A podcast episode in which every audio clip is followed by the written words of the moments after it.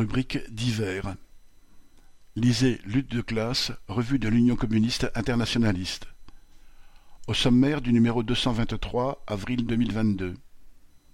La guerre en Ukraine, nouveau pas vers une guerre générale? La société russe et la guerre fratricide de Poutine. Haïti, quand les travailleurs relèvent la tête. Financiarisation de la santé, le cas des hôpitaux. EHPAD, le miroir du capitalisme sénile.